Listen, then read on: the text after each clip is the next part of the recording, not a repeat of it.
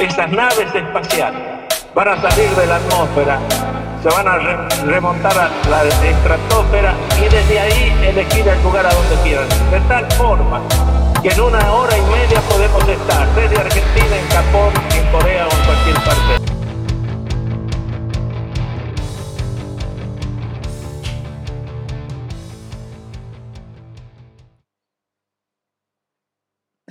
quedé. Por eso me puse los anteojos. bueno, ¿estamos? Sí. Bueno, bienvenidos a Cuentos en la Virgo Cueva, el podcast donde hablaremos de distintos acontecimientos. Entre ellos pueden ser casos paranormales, de criminología, extraterrestres y otros eventos o todo lo que consideremos ser contado en la Virgo Cueva. Mi nombre es Mandy Potter y me acompañan como hoy siempre el gran Cristian Frigo. Hola, soy Cristian Frigo. Y estoy acá para hacer comentarios innecesarios, comentarios inapropiados, meterle un poco de humor a temas que normalmente no lo tienen y escuchar una hermosa historia seguramente que me trajo Mandy hoy. ¿Cómo están? ¿Cómo andan? Contéstenme en sus casas. Bien, Mandy. Mal, Mandy. Del orto, Mandy. ¿Cómo andan? Comenten, déjenlo en los comentarios, suban historias. Yo me pongo feliz cuando me contestan. Ella se pone muy feliz cuando le contesto. Igual fuera de joda, yo me pongo re feliz. ¿Cómo anda, Cristian? Vos la vez está con algo en la mano y yo, ¡ah! ¡Me contestaron! Temía en el techo. Este, ¿cómo anda? No, no, eso no se pregunta. Eso de, me cuelga hacia la izquierda. Ok, bueno, está bien.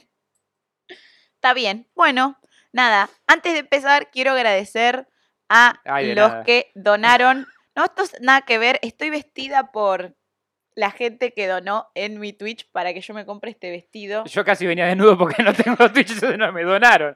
Pero bueno, ¿qué voy a hacer? Gracias a Lauti y Arcángel que me donaron y yo me compré este vestido hermoso y decidí ponérmelo hoy para estar acá divina. Gracias por, porque, porque mi prima tiene ropa. Claro. Este, y quiero agradecer a todos los nuevos suscriptores y invitar a, toda la gente que si les gusta nuestro contenido, eh, no sean así, esa gente que, mira, pero no, no te toca, no te toca. ¿Cómo? el botón de suscripción, obviamente. Ah, sí, claro, obvio. Toquen el botón de like, tocan el botón de suscriptor, tocan el botón de lamer si quieren. Y la campanita para que les lleguen las notificaciones cada vez que subimos Vos video nuevo. cambia la vida. Bueno, tampoco prometa cosas que no van a hacer porque vivo en Argentina. Mira, mira. No, no digo que no, pero tampoco digo que sí. ¿Como sí o como no? Mierda, carajo. Bueno, vamos a empezar. Hemos prometido no divagar. Paremos de divagar. Hemos prometido no divagar tanto. Claro, hemos prometido no divagar tanto. Para que no nos barden tanto después. Así que nada, vamos a empezar. A fines de la década de los 50, se generó en la Argentina un proyecto científico. Un austríaco llamado Ronald Richter le había prometido a Juan Domingo Perón, presidente argentino de ese momento, una fuente de energía atómica inagotable. Hmm. Hoy les vamos a hablar sobre el, proyecto Huemul. ¿No? No cagues mi introducción tan hermosa que tuvo un montón de, ¿De qué, qué proyecto qué, perdón? Proyecto Huemul. Ya, ya la arruinaste. Perdón. Pensé que estabas hablando del Viagra. No. Bueno, es importante dar un repaso al contexto histórico, tanto nacional como internacional. El proyecto Huemul se puso en marcha en 1949. Era a fines de la década de los 40, no de los 50. Me equivoqué. Hubo un error. Pero ya lo solucioné. Fines de la década de los 40, no 50. Inicios de los 50. Claro. Em, la Argentina en ese momento está transitando el primer gobierno de Juan Domingo Perón. Si me preguntan a mí, uno de los mejores gobiernos de Perón. Porque los otros dos, porque los otros dos la cosa fue empeorando, zarpado. Sí, como casi todo. Hay muchos motivos que exceden a Perón que lo vuelven su mejor gobierno. No quiero ponerme profe de historia densa, así que lo dejamos para otro día. Asimismo, no, vamos a hacer un... Sí, asimismo no estoy diciendo que Perón fue un buen gobernante argentino ni el mejor, porque después siempre hay alguien que bardea en los comentarios. No estoy hablando de política, estoy comparando entre sus tres gobiernos. Em, el trío. Claro. Paralelamente, el mundo se estaba recuperando de la Segunda Guerra Mundial, que esta había terminado en 1945 tras la caída de la bomba de Hiroshima. Se dice o hay un mito muy fuerte en que Perón era un gran admirador del sistema nazi y de Hitler. Es por eso que hay eh, también un gran mito de que la Argentina de Perón refugió a muchos nazis luego de la guerra. También hay un mito, que este es el... hay muchos mitos hay muchos acá, mitos.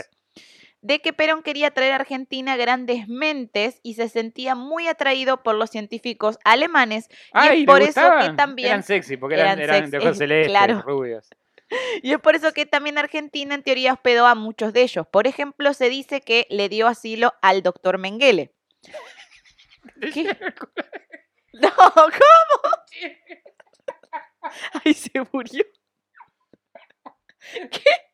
Ay, nunca lo había pensado El doctor eso. Mengele, ¿cómo que no? Que te llenó con chile. Ay, no. Sí. Igual vos sabés todas las cosas horribles que hizo el doctor Y Mengele. por eso se llena el culo de chile. Está bien, Es se lo merece. Es un horror. Ah, que a él le llenan el culo del. Ah, yo te di que él llenaba un horror, boludo. que También tal- puede ser, no sé, No. pero espero que a él si hizo cosas malas. Hizo Me- cosas lo estoy conociendo ahora. Hacía experimentos con bebés. Tipo, mataba gente para experimentar sobre el- la, la anatomía humana. Bebés, Ajá. niños, Suena muy adultos, nazi de no su le parte. importaba. No, no le chupaba un huevo. Pero me encanta ese apellido, quiero ese apellido. para que te digan todo el tiempo, eh, Mengele, te llenas del culo de chele. Eso querés vos que te anden diciendo por la calle. es lo que es, es el, eh, por eso hago este podcast, quiero llegar a poder cambiarme el apellido a Mengele. Podrías desde ahora, ¿eh? No, no, no, pero tiene que todo llegar a cierta cantidad de gente que me conozca en la calle para que me lo grite. Claro, tiene sentido.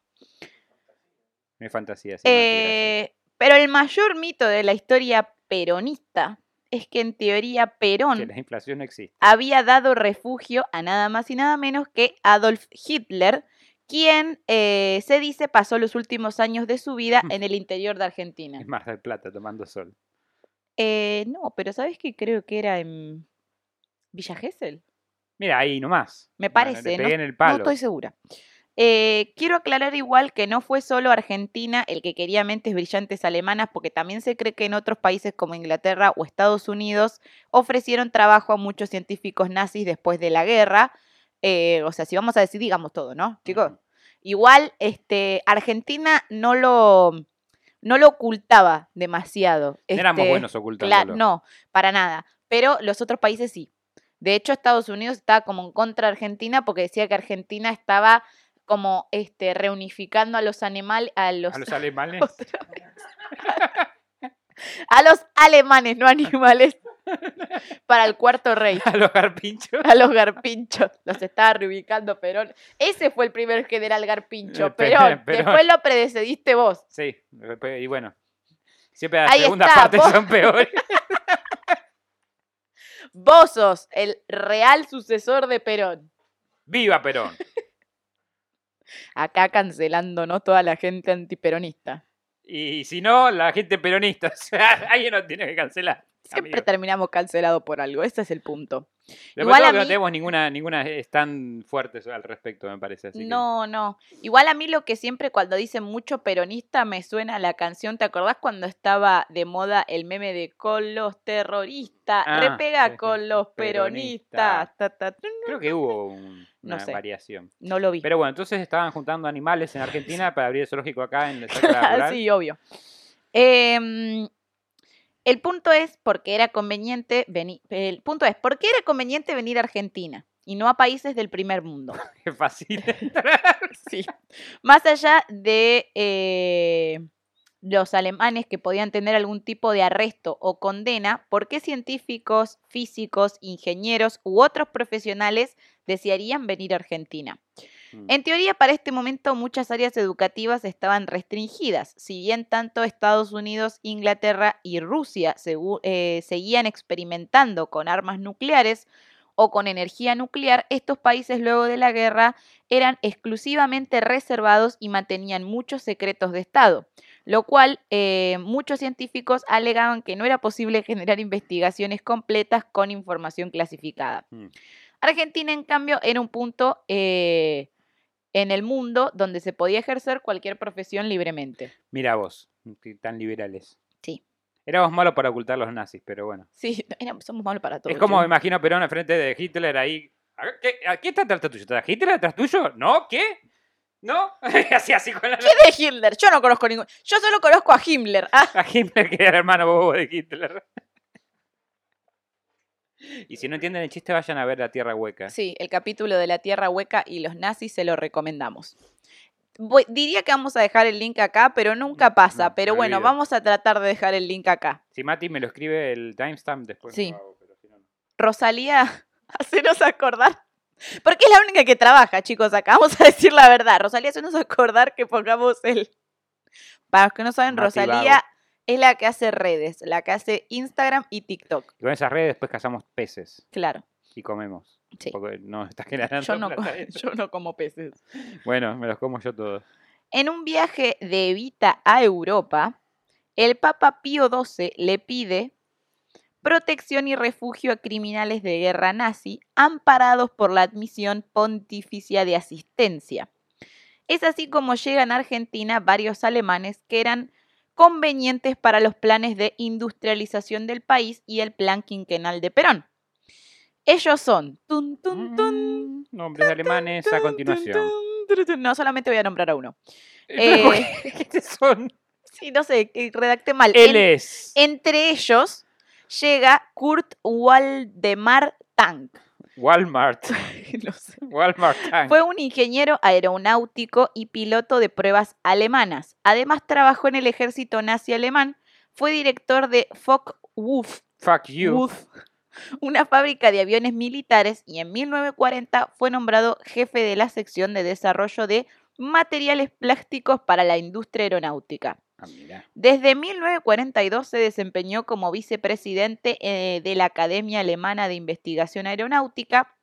A comienzos de 1943 le es adjudicado el título de profesor de la Universidad Técnica y el de doctor técnico eh, En, honoris causa. Me encantó el título. ¿En honoris causa? Sí. Ok. Tengo moquitos. Además, el dictado eh, de cátedra de construcción de aviones especiales y de gran porte. Consoladores de madera. Desde Hacía de 19... todo, Claro, desde 1944 ocupa la jefatura de la sección desarrollo de aviones de caza nocturnos y todo tiempo.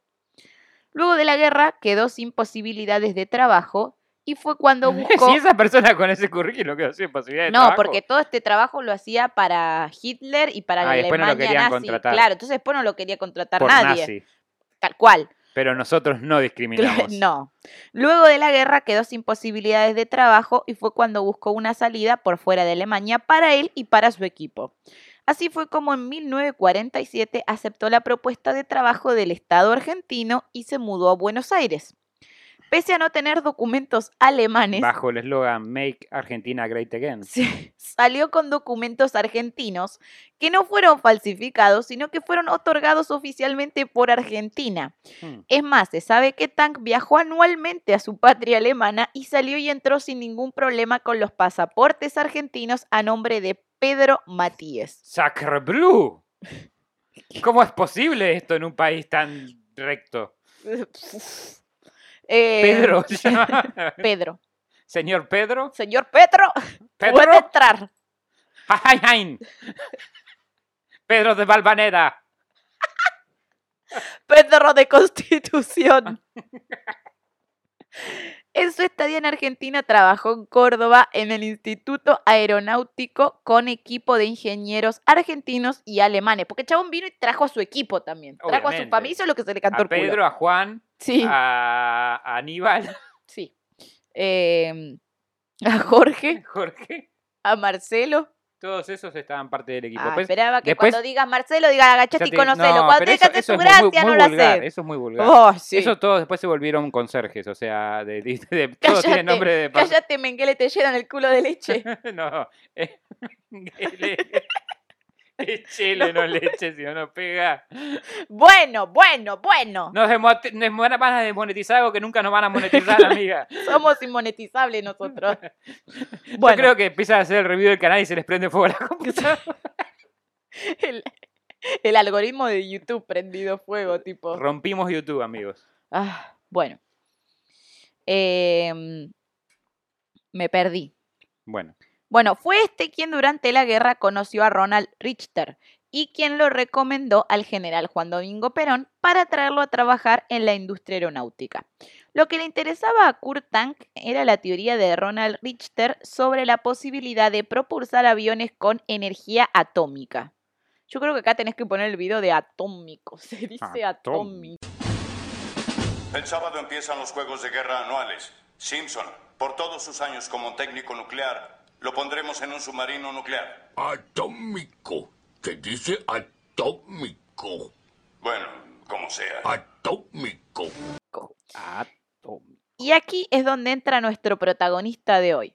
Tin, tin, tin. Ah, Ronald Richter, un científico doctorado en la Universidad de Carolina en Praga, aunque se cree que su tesis tuvo errores muy grandes, Ortográficos. finalmente logró doctorarse. Lo que fue un mito es si fue porque cambió de causa de, de casa de estudio al ser rechazada, al ser su tesis rechazada, o porque su papá era un señor muy acaudalado y puso la tarasqueta para lo- que lo doctoraran. Ok. No se sabe, pero Capaz porque hizo supuestamente, una tesis sobre pajaritos Cla- del parque. supuestamente está doctorado este señor. Su padre fue que también quien financió su laboratorio durante el periodo de la Alemania nazi y antes de que los rusos ocuparan el territorio donde tenía dicho laboratorio, lo destruyó y se exilió a Estados Unidos. Richard tenía la idea de usar la energía nuclear y con estas ideas el científico fue recibido en Argentina y más tarde fue recibido por el presidente Juan Domingo Perón. En la reunión, porque se reunieron, en la Esto no reunión, fue un mito. no, no fue un mito, esto pasó. Ok. En la reunión, Perón y Richard se entendieron desde un primer momento. Nazi, nazis. Claro. Sí. No solo existía cierta similitud de caracteres y actitudes, ambos apreciaron las ventajas de una amistad mutua. Richard, eh, Richter, muy seguro de sí mismo, le explicó al presidente sus ideas sobre la utilización de energía atómica.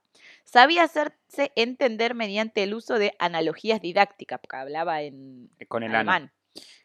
Como con el ano. Analogías didácticas. Claro, sí. O sea, tocándose el ano. con los dedos. Con los terrores. Analogías didácticas. Em, lo que propongo es crear un pequeñísimo sol. La intensa energía del sol se origina en las reacciones termonucleares que utilizan hidrógeno como combustible, el elemento más abundante en la naturaleza. ¿Todo esto mientras se tocaba el ano? No, Yo entendí que se tocaba, el no, basta. Describió los principios de la energía atómica y las diferencias entre el proceso de la fusión nuclear que utiliza uranio y o plutonio y el proceso de fusión que requiere de hidrógeno. ¡Fusión! ¡Va! ¡Fusión!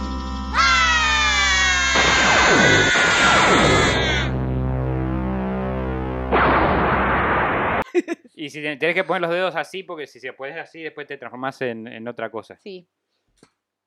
Eh, y otros elementos livianos mucho más baratos.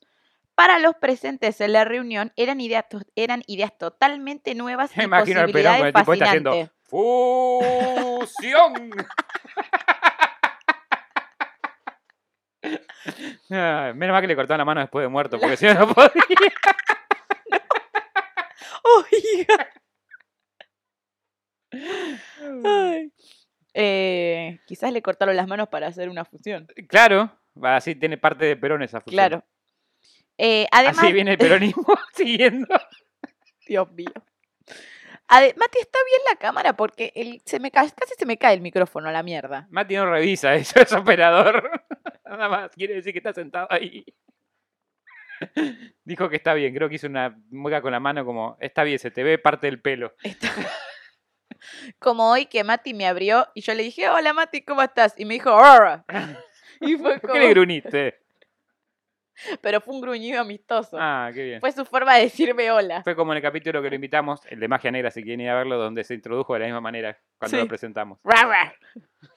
Sí, Ese es el saludo de Mati. Rar, rar.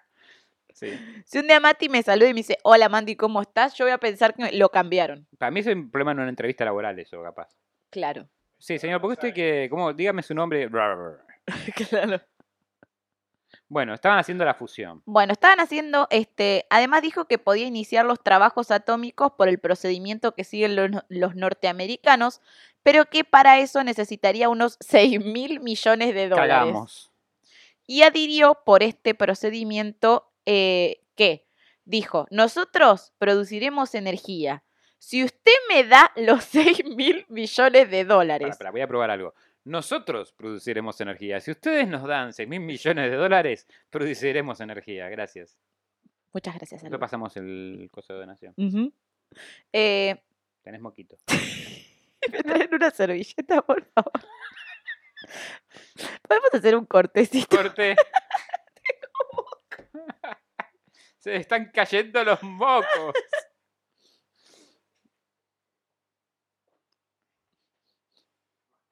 Dame una, Mati, no puedo, tengo No, garras. Te, quedaste todo, te lo quedas todo. Porque No, yo Déjame con acá, una déjame acá. estoy bien.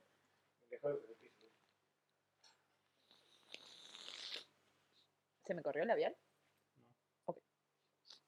Pero estaba viendo como que se estaba cayendo el moco ese y tenía que decir algo.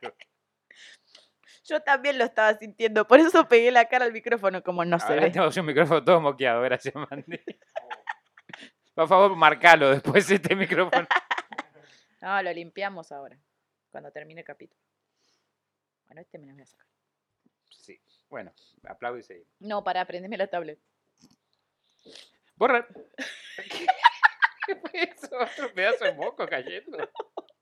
Fue la uña, fue la garrita. Ok, yo sé por qué te complicas la vida así. Porque me quedan divinas. Porque mocosa, pero divina. Bueno, va. ¿Estás? Sí, dale.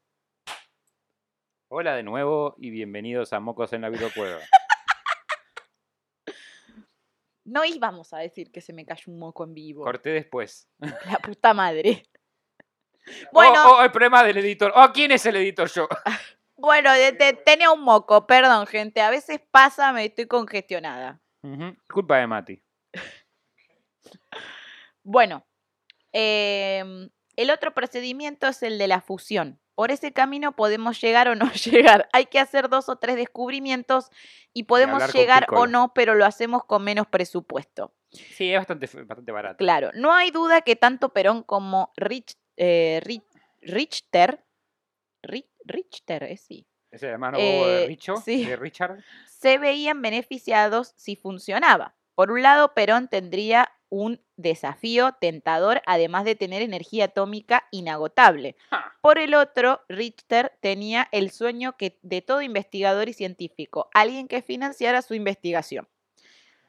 Después de su primer encuentro con Perón, Richter eh, se, trasla- se trasladó a Córdoba a trabajar con Tank. Se ordenó... ¿Qué? Me Ah. risa la situación. se ordenó que se le asignara un laboratorio particular. El contrato de trabajo se concretó solo en noviembre, donde el Estado se comprometía a darle todos los elementos necesarios para su investigación, así como un salario de 5 mil pesos, que era De la aproximadamente... misma manera que se comprometió con que las escuelas tengan todos los elementos necesarios para la educación de nuestros jóvenes. Sí. O sea, no lo hicieron. No, pero tenía un plan educacional adentro del plan quinquenal Perón, No hablo de donde pero hablo de la adoctrinaba a los jóvenes. Ah, Ah, ah, esa no la tenía. no, no, ¿No no. no. los manuales acuerdo, de sí, colegio, Sí, sí, bueno, me acuerdo eso. Hasta creo que lo enseñaba en la escuela. O sea, ahí sí había plata porque había adoctrinamiento en esa época, no como ahora ahí- que no hay no un estaba choto. hablando de la época de Estarón en general, los Ah, no, gobiernos sí, diciendo no, que le van a dar a no, la no, escuela. no, nada, de pena. O, o los Eh, hospitales públicos que tampoco no, no, tienen. No, pero estábamos, en esa época teníamos plata, había más plata en el país. en este momento eh, que- la sí, Argentina la era Argentina millonaria. Era, unas potencias, tengo entendido. Eh, por lo tanto, podíamos in- eh, invertir en cosas atómicas. Sí, en el proyecto Huemul. En el proyecto Wemul. Que vamos a ver qué también resultó, porque no recuerdo que estemos vendiendo energía. No, 5 mil pesos que eran aproximadamente 1.200 do- 1.250 dólares de aquella época. Mirá, había menos inflación que ahora. Es así como el gran proyecto atómico fue lanzado. Los primeros meses fueron normales y tranquilos, aunque ahí supieron ver que Richter Esto fue tenía... en Córdoba, ¿no?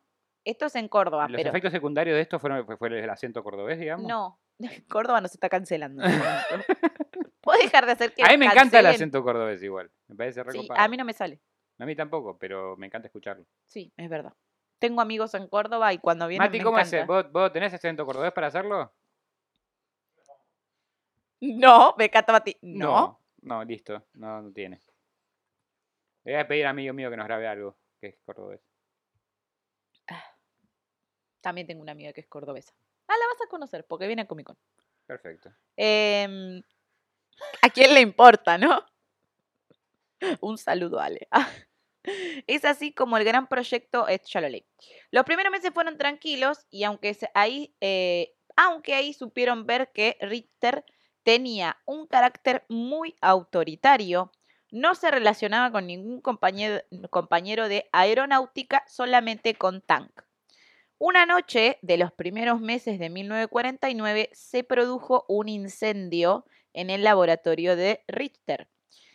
Este fue por un cortocircuito. Incluso la misma policía confirmó que había sido por un cortocircuito, pero el alemán lo tomó como un ataque de sabotaje e inten- intento de espionaje.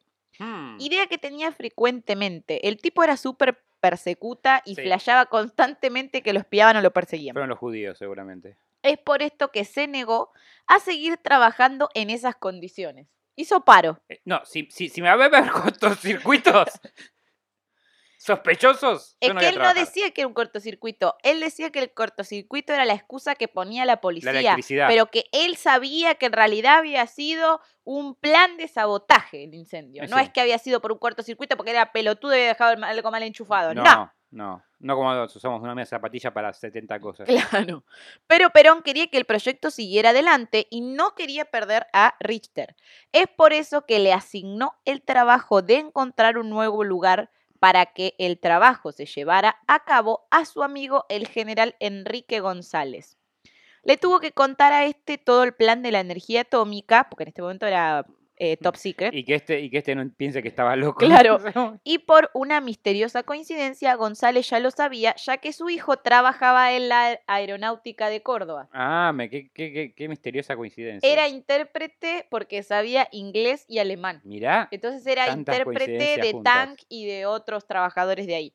De esta manera es como González queda encargado de encontrar un territorio específico para montarle un laboratorio a Richter. Basta de montar el laboratorio de este tipo. Sí, después de mucha búsqueda llegan a una pequeña isla sobre el Nahuel Huapi, frente a ¿Sobre el Playa? Bonita. No. Situada a 7 kilómetros de Bariloche, pareció reunir las condiciones ideales. Según el propio Richter, era perfecta porque tenía abundancia de agua pura y fresca para refrigeración, ausencia de polvo perjudicial para los aparatos e instrumentos y situación ideal para guardar trabajos secretos. Prostíbulos cercanos y no judíos a la vista. Esta era la isla Huemul. Pero antes de pasar a la isla, me gustaría contarles qué era lo que estaba prometiendo este alemancito que iba a conseguir para generar, eh, o sea, qué es lo que iba a conseguir. Porque yo la verdad, eh, mucho de energía nuclear, no sé. No sé Eh, ustedes. Yo, no sé, qué iba a. Ahora me está vendiendo humo como, como TV Compras. Sí. Como esto va a ser todo. Esto limpia, esto, esto, esto energía, te da energía, le limpia, te, te sube cuando no se te para, todo hace. Y Perón, sí, sí, sí, sí, yo quiero todo eso. Pero vos sabés para qué sirve la energía nuclear? Sí, para, para, como energía, es una energía. Claro, muy bien. Bueno, yo no lo sabía. Como electricidad, o Em, como energía eólica, o como energía hidráulica, ¿Para qué sirve la o energía como la Red Bull. nuclear? que te Una alas. disculpa si nos escucha algún científico. Yo no soy científica. No somos científicos. No somos científicos. Además de que no somos médicos, Tampoco somos científicos. tampoco somos científicos. No conozco del Tampoco tema, somos políticos. yo solo lo googleé y traté de entenderlo de una forma más posible porque soy medio tonto. La energía nuclear es la energía contenida en el núcleo de un átomo. Los átomos son las partículas más pequeñas en las que, se, las que pueden dividirse un elemento químico manteniendo sus propiedades. Y un equipo de, de béisbol en Los Simpsons. En el núcleo de cada átomo hay dos tipos de partículas, neutrones y protones, Protones. que se mantienen unidas. La energía nuclear es la energía que mantiene unidos neutrones y protones. La energía nuclear se puede utilizar para producir electricidad, pero primero la energía debe ser liberada. Esta energía se puede obtener de dos ¿No es formas, fusión nuclear y fisión nuclear. En la fusión nuclear, la energía se libera cuando los núcleos de los átomos se combinan o se fusionan entre sí para formar un núcleo más grande. Así es como el Sol produce esta energía. En la fisión nuclear, los núcleos se separan para formar núcleos más pequeños, liberando energía. Las centrales nucleares utilizan la fisión nuclear para producir electricidad. Cuando se produce una de estas dos reacciones nucleares, la fisión nuclear o la fusión nuclear, los átomos experimentan una ligera pérdida de masa. Esta masa que se pierde se convierte en una gran cantidad de energía. Dependiendo de la- del momento, masa se convierte en eso. En ese, en ese partido político. Eh, em, esta masa que se pierde se convierte en una gran cantidad de energía calo- calorífica y de radiación, como descubrió Albert Einstein con su famosa ecuación. eh, no sé es cómo se- igual a mc sí, al ese. cuadrado.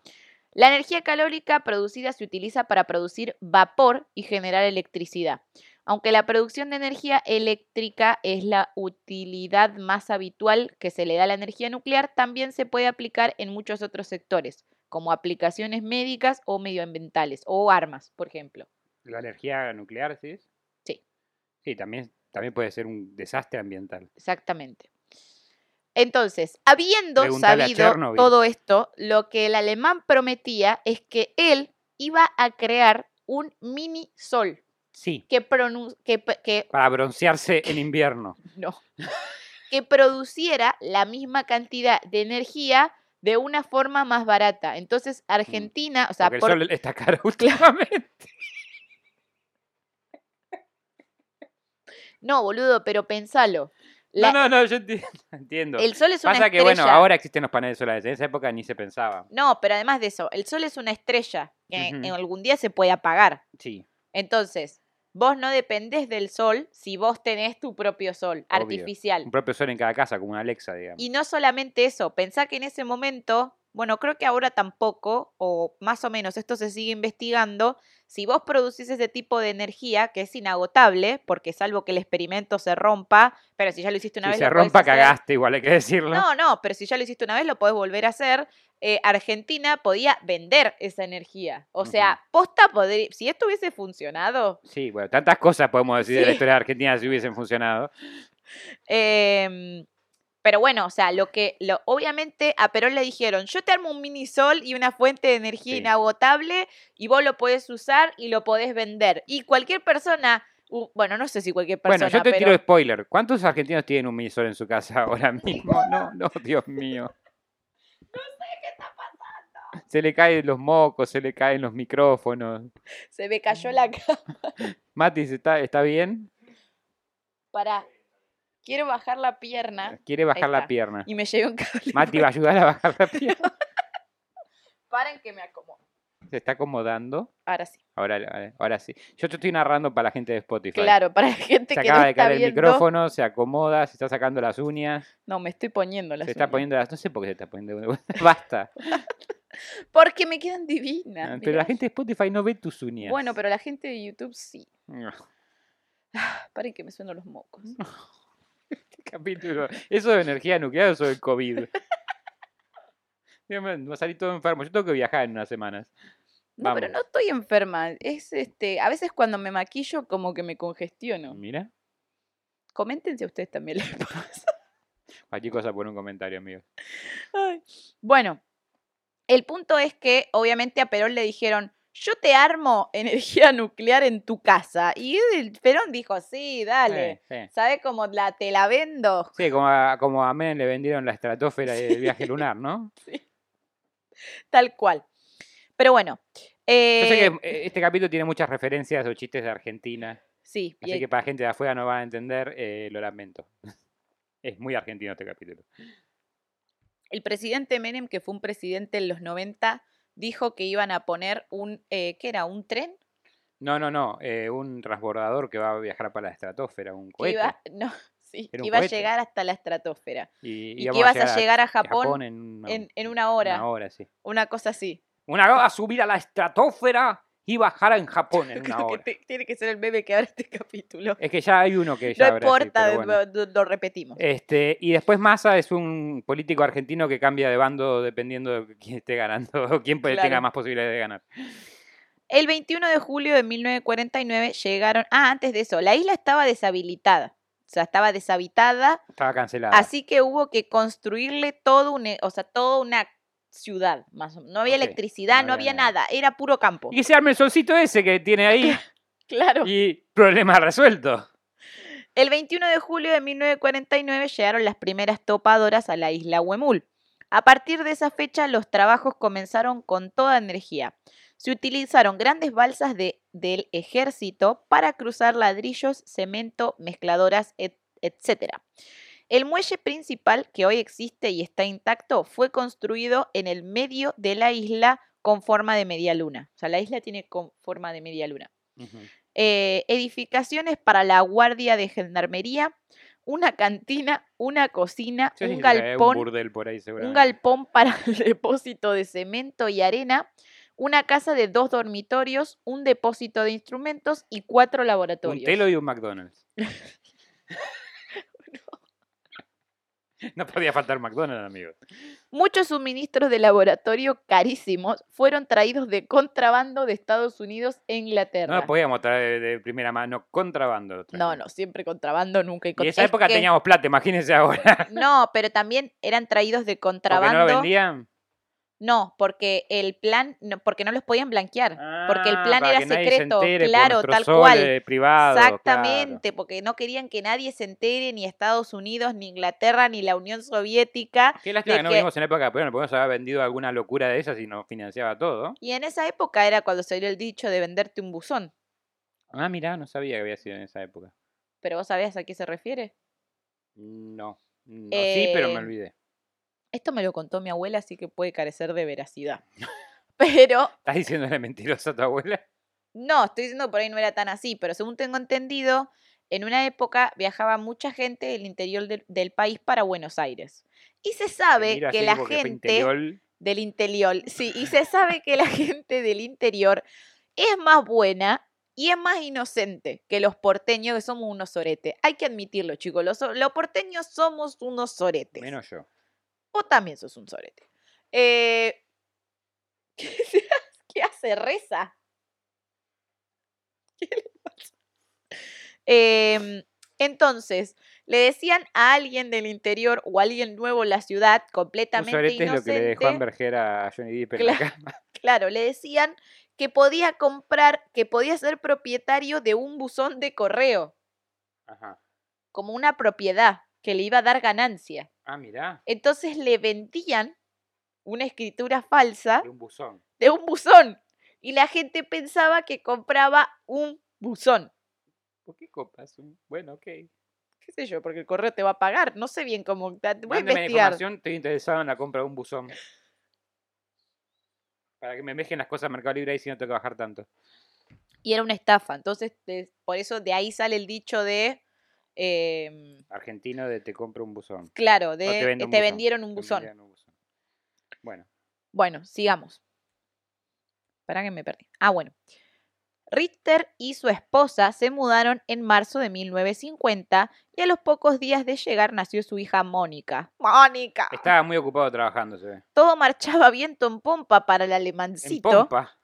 Viento en pompa, no se dice así. En popa. Popa porque es una parte de una, del barco. La pompa, no sé ¿En qué. serio? Todo este tiempo dije pompa, debe haber parecido una estúpida. ¿Por qué nadie me lo dijo? La popa del barco. Siempre pensé que era viento en pompa. ¿Qué es una pompa? No sé, una pompa de jabón. Sí, ¿qué es?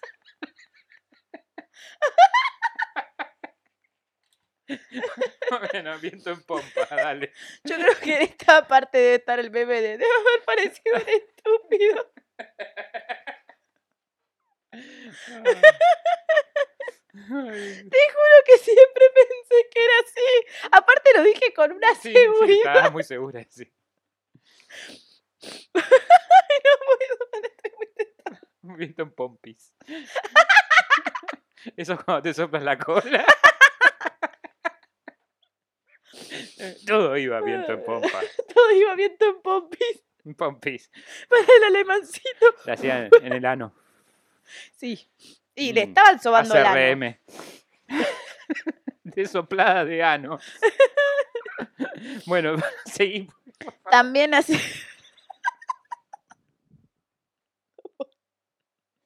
No podemos irnos por las ramas, es imposible lo que nos están pidiendo.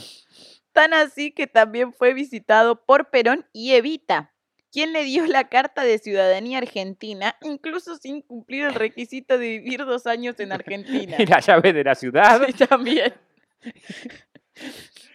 Casi cuatro. sí que- ¿Qué mate?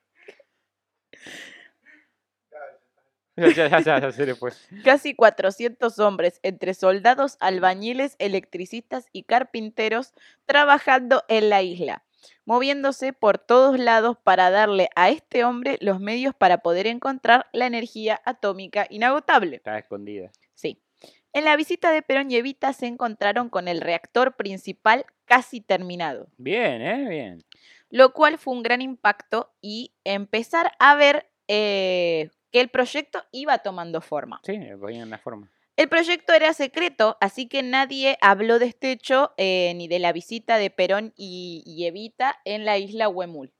Ok. Pero en, en Bariloche la gente empezaba a hablar sobre el tema y esto obviamente llegó a Buenos Aires. Digo, de repente había en el medio del Nahuel Huapi barco de ejército todos los días. Ya con- establecimos que no nos bueno ocultando las Claro, o cosas. sea, era como muchacho medio obvio que ahí pasa algo.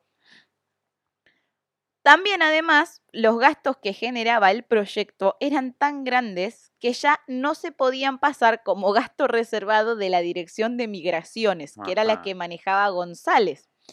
Pero para justificarlo, Perón firmó un decreto en donde creaba la Comisión Nacional de Energía Atómica, Me de la encanta cual porque ellos tienen que pagar, Sí, sí. demostrar las cosas y sí está bien hacer cosas raras para de la cual él era el, el presidente, o sea, él mismo era el presidente y el Ajá. vicepresidente era el general González.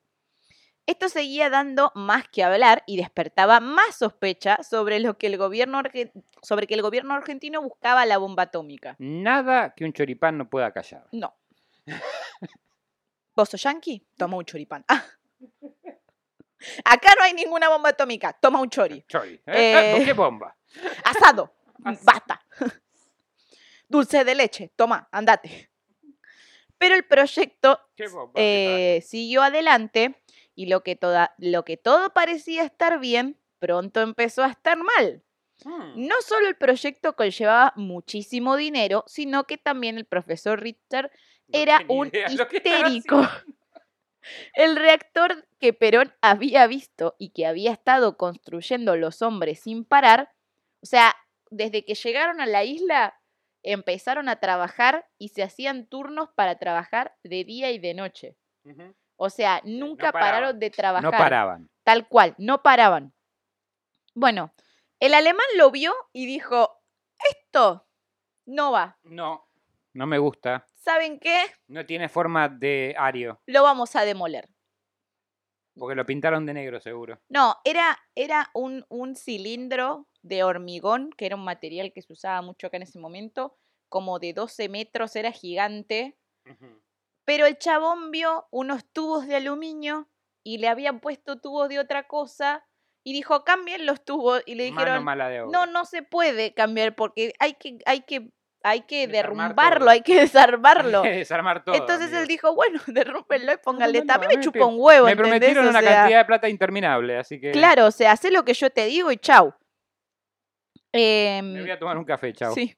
Y además el reactor tenía una grieta, porque un día Eh, llovió. Eso no es bueno en un reactor llo- nuclear, llovió, no, un, un día de No, la llovió y te generó construcción. una grieta. No, un día de la construcción llovió y granizó. Y siguieron trabajando igual, abajo de la lluvia y del granizo. Igual, repito, un reactor no puede tener una grieta. No, pero lo que ellos decían es que la grieta se podía arreglar y seguir adelante, y este chabón decía que no. Menos mal que no. si- No sé cómo terminó esto, pero menos mal que no siguieron porque esto no terminaba. Sí.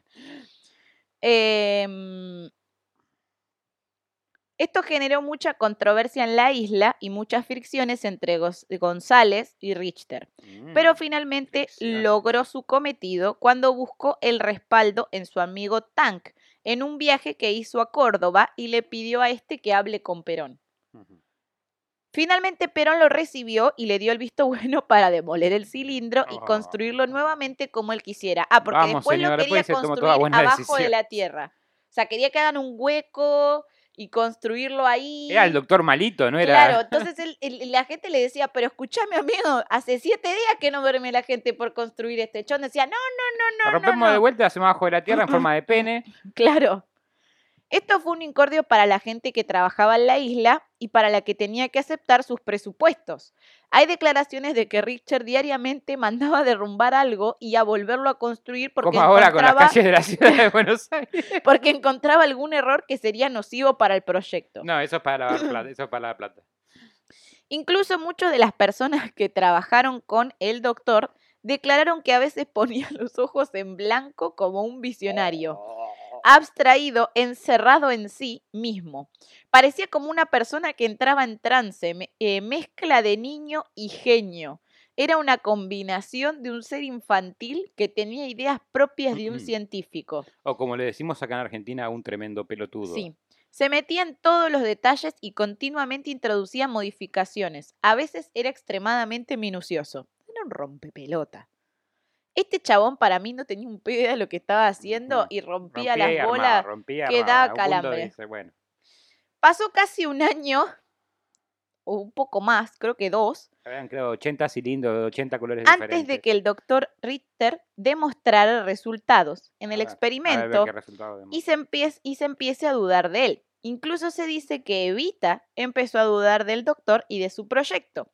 Ah, Ya con los suministros de equipos interrumpidos, llegó la noticia de que Richter había alcanzado el anhelado éxito. Ajá. Fue una tarde del 16 Fue y de le prendió un febrero encendedor enfrente. Acá tenés tu sol. de 1951.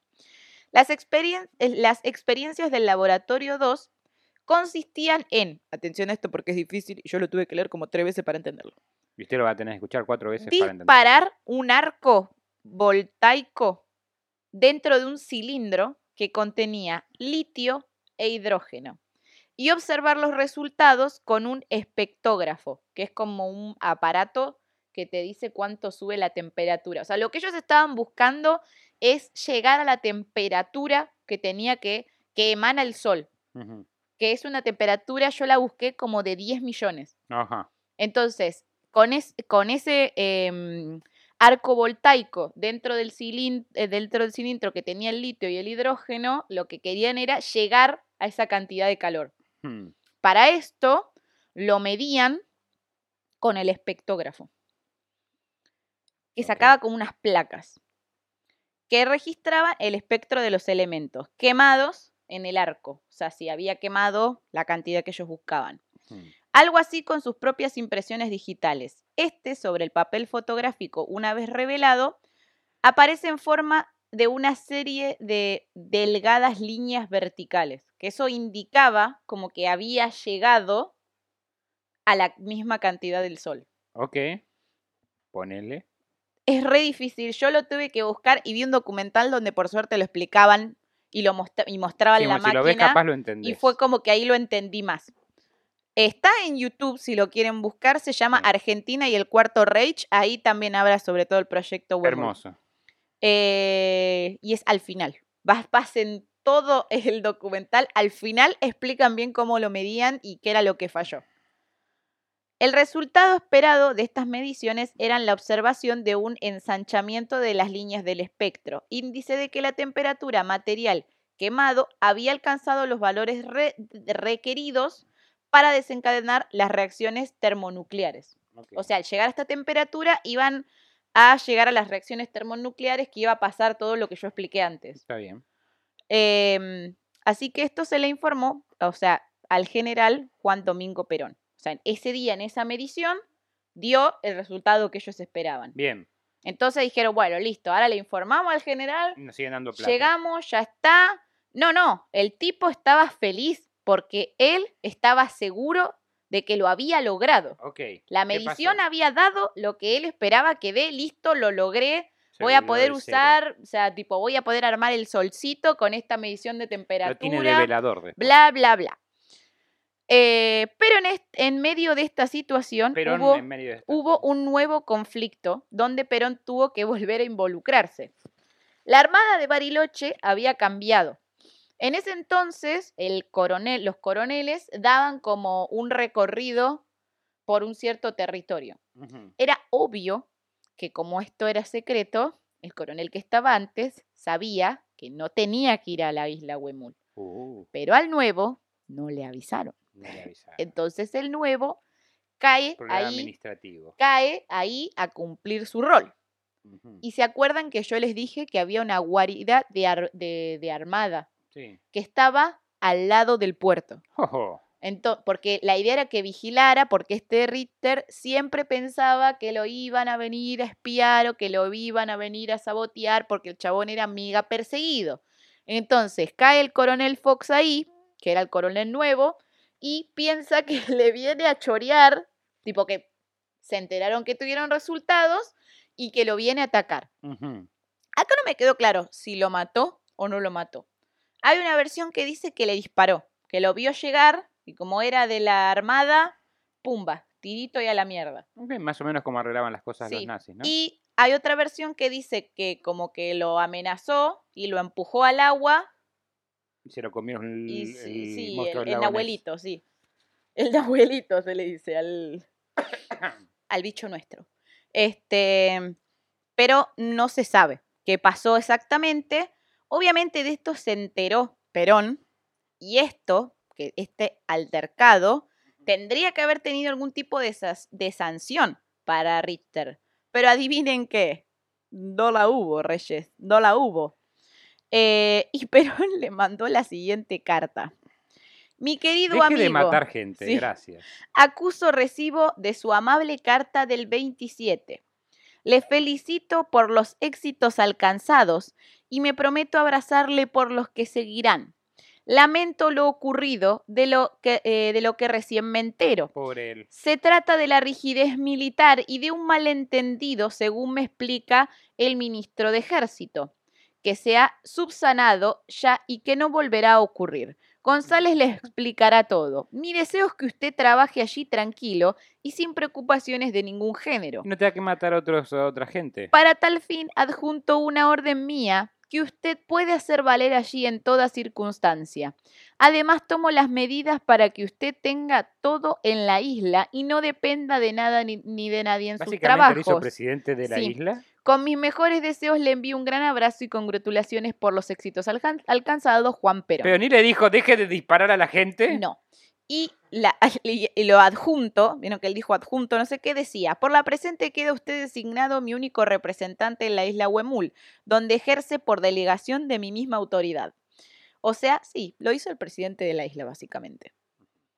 Y, af- y fue, así fue como el 24 de marzo de 1951 anunciaron a la prensa No. el proyecto Huemul a la prensa y al mundo. Ahora sí, Perón salió a decir que Argentina tenía energía atómica inagotable.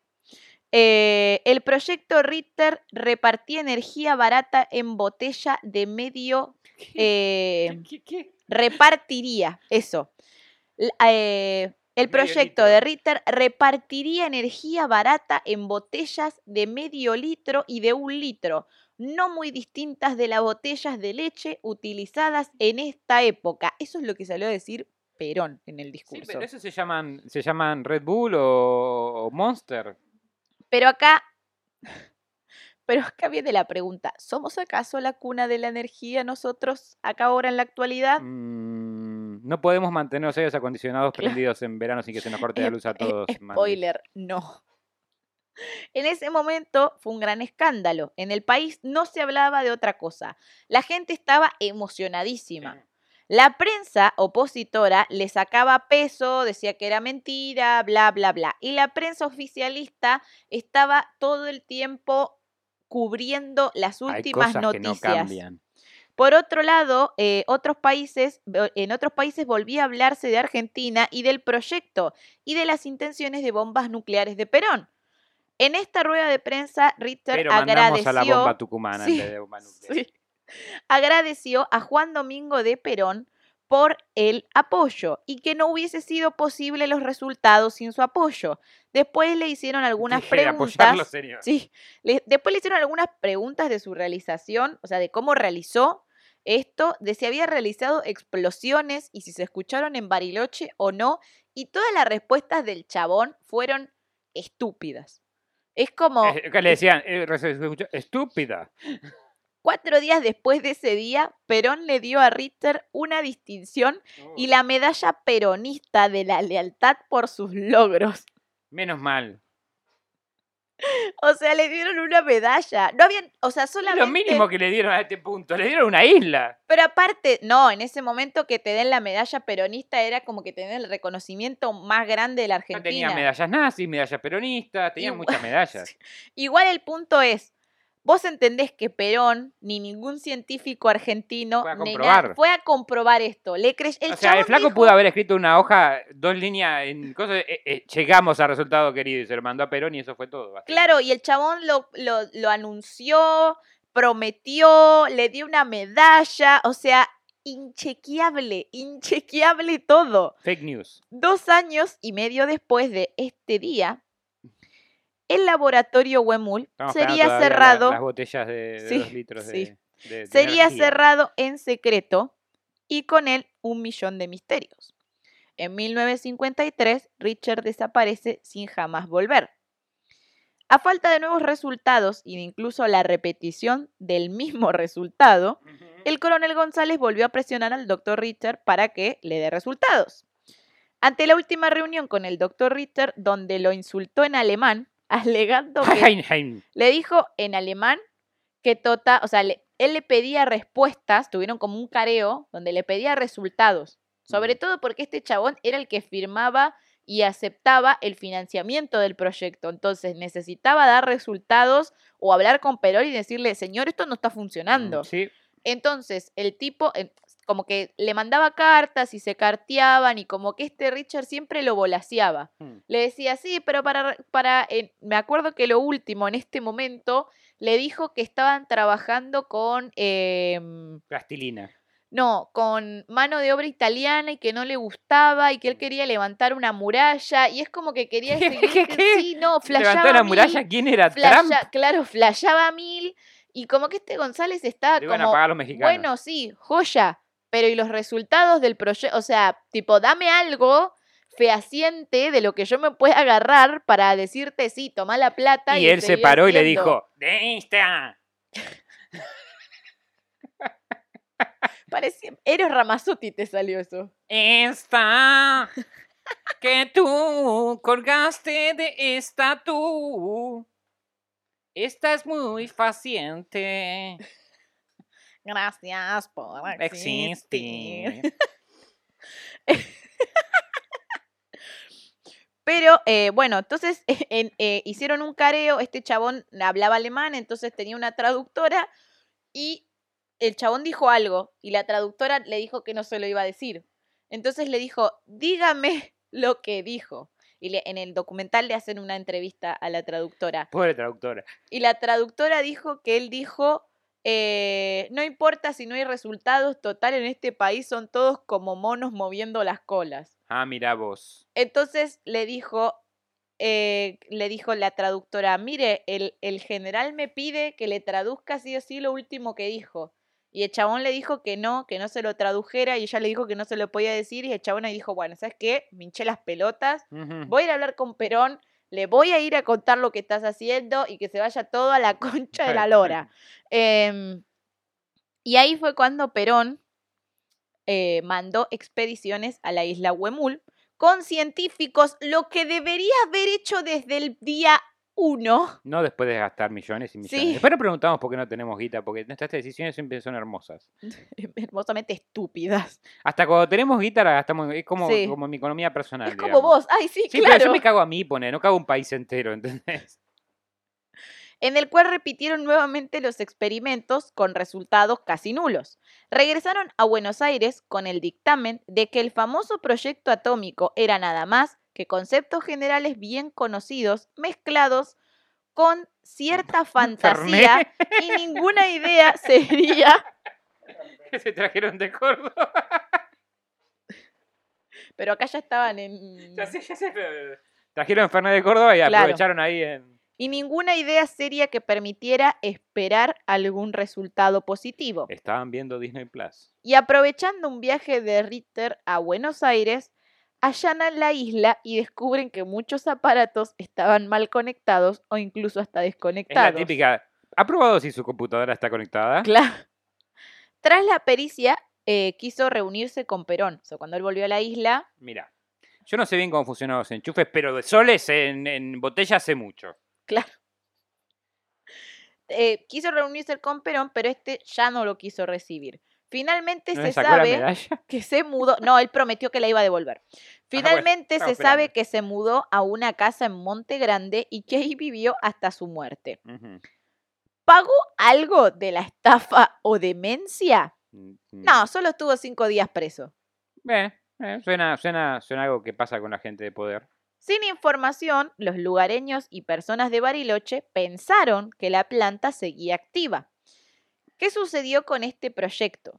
¿Por qué el doctor Richard había eh, sostuvo hasta el día de su muerte que había tenido éxito? Porque él seguía diciendo y siguió diciendo hasta el día de su muerte que él había tenido éxito y que él Sí, había logrado... Después del día de su muerte no pudo decirlo más, Sí. Eh, ¿Por qué siempre se habló del misterio de Huemul? Porque obviamente nadie salió a dar explicaciones de esto, No. nadie no es supo por qué falló, nadie supo nada. Es más, Ni la siquiera sabía el pobre tipo que murió, si murió, cómo murió. no, pero la misma gente que estaba en Bariloche pensó que la isla seguía funcionando. Se dieron Mm. cuenta mucho tiempo después que la habían cerrado y que no funcionaba más.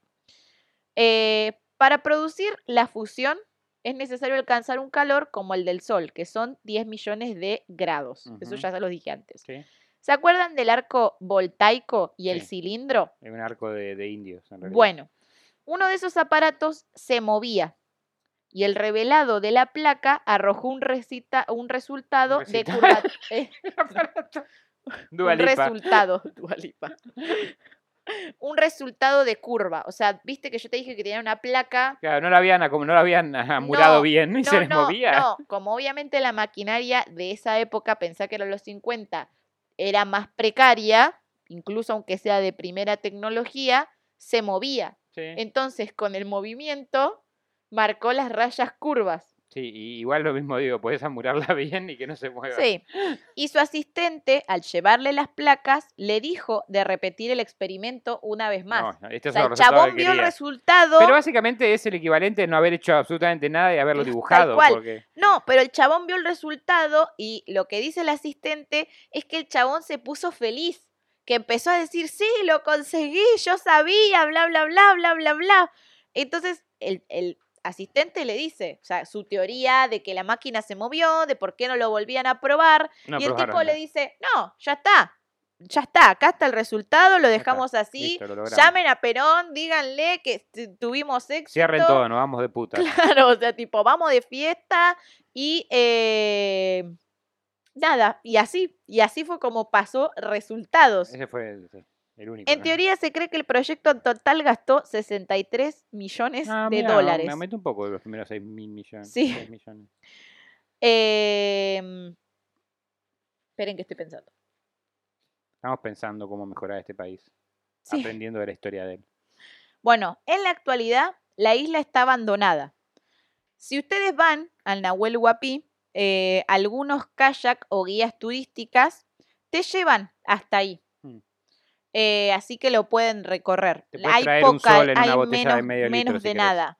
No, está todo No, pero venden en la tienda de recuerdos Sí. un sol en una botella de medio litro. Pero lo bueno de este mamarracho de experimento es que se en impulsó en el. Instituto Balseiro. En 1955, Perón firma el convenio que crea el Instituto de Física de Bariloche, que funciona dentro del Centro Atómico Bariloche. O sea, como que gracias a esto, eh, en Argentina se pudo crear un centro ¿Y atómico. ¿Qué, hizo- qué logramos con eso, centro atómico?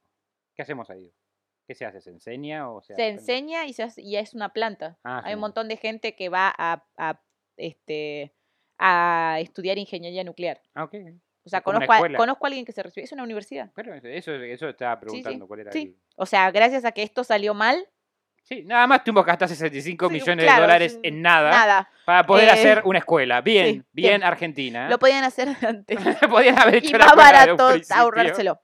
Eh, tanto en internet como en fuentes que he leído, eh, dicen que Ronald Richter era un estafador y que fue la persona que estafó a Perón, que lo engañó para quedarse con mucho dinero de la financiación del proyecto. Otros dicen que Richter tuvo éxito, pero Argentina fue presionada a destruir todo por países extranjeros. Mm, En ah, mi hubiesen usado teoría- otros países. Mi teoría es que claramente el señor era un loco. Si Bueno, analizamos mira, desde el vamos que probablemente eh, haya pagado su doctorado por errores básicos, y si nos basamos en muchos testigos que aseguran que era un hombre estricto, pero que a veces se comportaba como un niño jugando a ser científico, me da a, que, a pensar de que el señor no engañó a Perón, sino que estaba absolutamente loco y que él mismo se creía su propia mentira. Esto es una teoría mía. Em, Yo te voy a decir algo. Tanto los políticos como la gente que los políticos contratan no, no les piden CBA, aparentemente. ¿Se vea? Se ve. No, Se no, ve. no hacen una averiguación No. de antecedentes, que debería ser la gente que más averiguación de antecedentes tiene que tener. No, que eso era de hecho lo que le recalcaban después a Perón. Pero ¿cómo? Vos aceptaste esto y no chequeaste nada. No chequeaste los antecedentes Nada. de esta persona, no chequeaste los títulos, no chequeaste la experiencia, no chequeaste el proyecto, no, eh, no o sea, el chabón hizo lo que quiso. No, pero no solamente eso, vos no podés poner un laboratorio sin pasar por un montón de instituciones. O sí. Bueno, si sos el presidente, sí, evidentemente. Pero Puedes crear eh, hasta todo un departamento entero para cubrirlo. Así que bueno, este fue el proyecto Huemul. Bien, en un Argentina. proyecto que salió mucha plata y no llegó a nada, excepto a una escuela que podía haberse construido por mucho menos, mucho antes. ¿Entendí bien? Sí. Bien, bien Argentina. Vamos. En un par de miles de años más, capaz hacemos una escuela directamente. Sí, tal cual. Absolutamente. Y en- aprendimos cómo Perón se alió. Y un poco Con nazi energía pudo. No, es un mito. Claro, claro. Y Pero bueno, nuclear. Bueno, eso es todo por hoy. ¿Te gustó el cuento? Me gustó el cuento, mucha fricción había. Sí, Nuclear y fis- Estaba interesante y igual. fusión. fue interesante igual. Sí, sí, sí, sí. Y sí, igual sí, nunca me sorprende cuando hablamos de. Porque ya cuando, ya, ya cuando hablamos de nuestro país y de inversión de fondos y esas cosas, yo ya sé a dónde viene todo, dónde va a terminar todo. En la Mal, mierda. Mal, va a Es así. terminar mal. O sea, no, no tengo que saber la historia para saber el final. Claro. Pero bueno, este sí, me encantó, todo estuvo muy divertido. Qué bueno. ¿Viste? No te traje nada de muerte. Viste, sí, hoy no sangre, murió ningún chico. eh, Ningún chico fue dañado durante el. Solamente un general que se metió donde no debía. Y bueno, no hablemos de todo el genocidio nazi en Alemania. Pero Mandy sigue pensando que Alemania está gobernada por animales, no alemanes. Así que Es, algo, es un concepto que no me puede cambiar a mí la- de la cabeza. Pero, Pero bueno. bueno. Cristian Frigo, ¿por dónde te encontramos? ahí me encuentran por Instagram y YouTube como. No, por Instagram como Virgo Frigo, con doble E en vez de una I. Y por YouTube como Cristian Frigo, me puedo escuchar el disco Tristis Tetris. A mí me encuentran como Mandy Potter Oc en Instagram, Twitch y YouTube. Les pedimos que si les gustó, den like, se suscriban, activen la campanita. Si están en Spotify, recomiéndennos, síganos también. Los queremos mucho. Voy a soplar la vela. ¡Sople la vela, sopla la vela! y colorín colorado, este cuentito ha terminado. Chau, chau. Gracias por acompañarnos nuevamente en otra emisión de Cuentos en la Cueva. Si les gustó, no se olviden de suscribirse y darle like. Y si no les gustó, recomiéndenlo para que otra persona también se coma el garrón como ustedes.